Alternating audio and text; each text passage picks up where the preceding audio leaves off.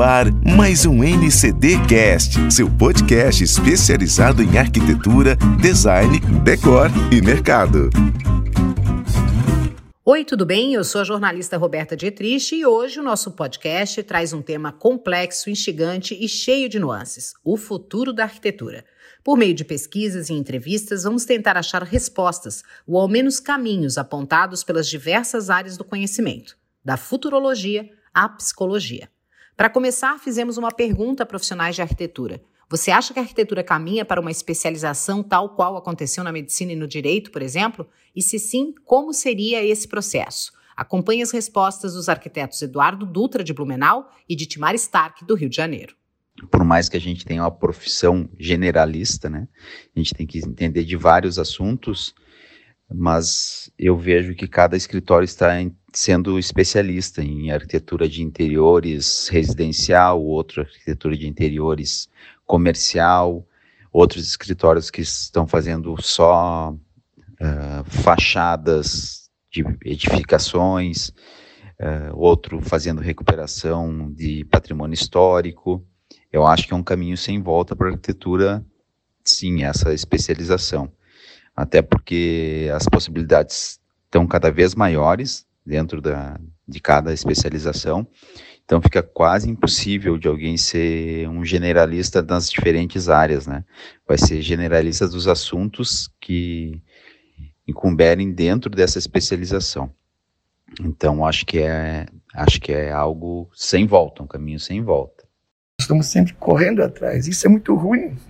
Claro que nós temos alguns setores bastante avançados, inclusive científicos, né? mas que estão muito um pouco reconhecidos, né? A própria arquitetura, a, a, a classe de, de, dos arquitetos está cada vez mais enfraquecida, né? E eu vejo tão muito positivo assim essas iniciativas, tipo o NCD, consegue fazer que, que através de concurso, e é esse o papel, né? através de concurso, através de motivações, de, de, de, de, de assertivas, positivas, né? para que o, o profissional, os gestores né? e os investidores né? comecem a ter uma outra, outra visão. Do ponto de vista das cidades, é inegável a necessidade de um maior envolvimento e engajamento das comunidades locais nas intervenções do espaço urbano. Os arquitetos não são suficientes para abraçar toda a complexidade da questão. Só para se ter uma ideia, enquanto no Brasil a cidade de Mariana foi devastada pelo estouro de uma barragem de minério, na Suécia, um antigo povoado estabelecido junto a uma jazida de ferro precisou ser realocado e o projeto do White Architecture foi desenvolvido num amplo trabalho de pesquisa e coleta de dados liderado pela antropóloga Vitória Valdim. Os moradores foram exaustivamente ouvidos e uma proposta foi levada para fazer parte do novo plano diretor da nova cidade. Mas como podemos fazer as novas ou velhas cidades mais humanizadas? O arquiteto de Timar Stark, que já viveu na Alemanha e no Rio de Janeiro, onde atua, já ganhou prêmios por projetos arquitetônicos que atendem às comunidades, deixa sua opinião. A arquitetura sempre foi e teve um papel importante né, para o desenvolvimento de, de uma nação. Né? Você pode ver que a cultura europeia né, já há séculos que investe muito em espaços públicos, né, em, em projetos para que as pessoas conseguissem sentir-se bem naquele lugar, não tivessem uma é, alguma contribuição, uma retribuição, né? De como cidadão e, e, se identificasse com aquele espaço, né? Isso melhora sim a autoestima a nível psicológico. Já tem grandes trabalhos sobre isso, né? Da, da questão do inconsciente, do como, como influencia o espaço arquitetônico, né? É, inclusive sobre a percepção das pessoas sobre o mundo, a percepção das pessoas, inclusive elas como um processo né, de evolução pessoal também. Né? Nós tivemos no modernismo, né, eu falo aqui mais do Rio, né, São Paulo, o Palácio do Capanema, que agora teve todo aquele, aquele é, aquela questão né, toda de, né, de, de, eles venderem o Capanema, a desvalorização do patrimônio histórico, né? ou a banalização do patrimônio histórico, né? Esse movimento, né, como também aqui no Rio houveram os, o Aterro do Flamengo, né, com o Burle Marx, né, ou, a própria construção do Museu de Arte Moderna, né, e foram importantes espaços né, que contribuíram muito para que a, a, as pessoas que moram aqui na cidade, né, e as pessoas que inclusive que vêm aqui visitar a cidade, né, influenciassem nesse olhar, nesse inconsciente, né, e sentir-se bem. Acho que essa questão da arquitetura, que você se sinta bem. O próprio Oscar Niemeyer sempre dizia: fico feliz que a minha arquitetura é, deixe os pobres felizes. Né? E eu mesmo sempre tive um, muito problema com isso, com essa frase, quando eu era estudante, pensando que é, que Oscar Niemeyer estava fazendo uma demagogia. E não estava, não. Quando eu fiz as naves conhecimento, eu percebi realmente como uma boa arquitetura né, dentro de um espaço que não se espera que se faça boa arquitetura, né, quase como se falando que nas senzalas se fazendo casas grandes, né, é, as pessoas pobres, né, elas se identificam com isso, elas melhoram sua autoestima e elas começam a, a melhorar também as, o seu, a sua própria moradia, a sua própria qualidade da casa, há uma certa perspectiva, uma esperança. Então, acho que hoje, quando você vê países desenvolvidos, né, dentro de um, de um mundo como o nosso, né, onde que nós estamos vivendo uma crise né, ambiental muito grande que coloca em xeque, inclusive, a existência né, da vida humana, da vida como um todo na, na, na, no planeta, né?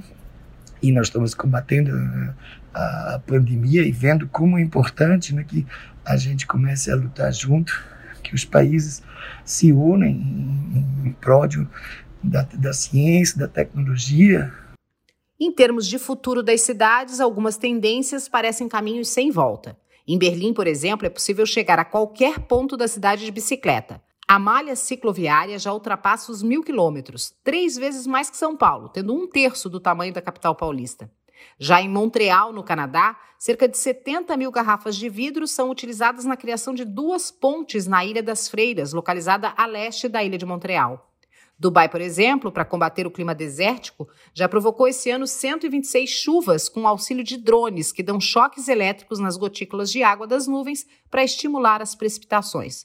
Ou seja, tecnologia e ciência caminham juntas.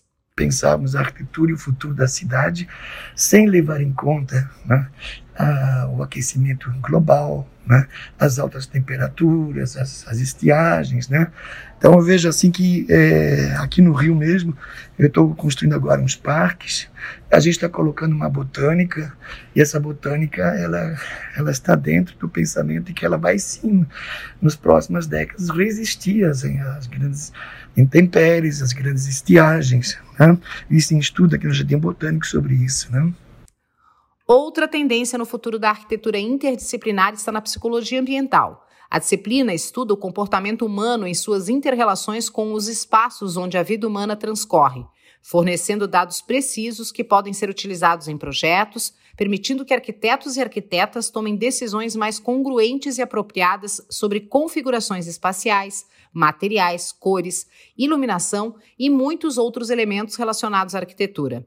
A psicologia ambiental também é usada para investigar como os espaços arquitetônicos afetam a nossa saúde mental, levando os arquitetos a explorarem novos conceitos e metodologias científicas em seus projetos. O pensamento especulativo é um elemento intrínseco à arquitetura. Entretanto, ao longo das últimas décadas, essa abordagem ganhou vida própria, estabelecendo como um elemento integral da prática da arquitetura. Ludwig Engel, futurólogo e urbanista responsável pelo projeto ARPA na Trienal de Arquitetura de Oslo de 2019 e no pavilhão 2038 The New Serenity para a Bienal de Arquitetura de Veneza deste ano, é o cofundador do Fórum Interdisciplinar sobre Neurourbanismo, um grupo de trabalho de professores universitários, cientistas e profissionais das áreas de psiquiatria, planejamento urbano, psicologia, neurociência, arquitetura, sociologia, filosofia e etnografia o qual explora e desenvolve projetos voltados para o futuro das cidades, com foco no bem-estar físico e mental dos usuários. A equipe multidisciplinar do Fórum procura desenvolver ferramentas que possam auxiliar arquitetos e fazedores de políticas públicas a tomarem decisões mais certeiras, eficientes e sustentáveis em seus projetos, promovendo a qualidade de vida e a saúde física e mental dos usuários no espaço construído. Ou seja, o futuro está sendo construído hoje e com muitas possibilidades. O fato é que não podemos ignorar as questões ambientais que estão literalmente esquentando nosso planeta e as novas relações humanas com demandas de interatividade e ao mesmo tempo de individualidade. Há muito de tecnologia para facilitar todo esse processo, mas não podemos esquecer que por trás de cada aplicativo, startup ou máquina existe a decisão humana. E essa, senhoras e senhores, precisa ser discutida para que as inovações não sejam usadas para supremacia e sim para a qualidade de vida global.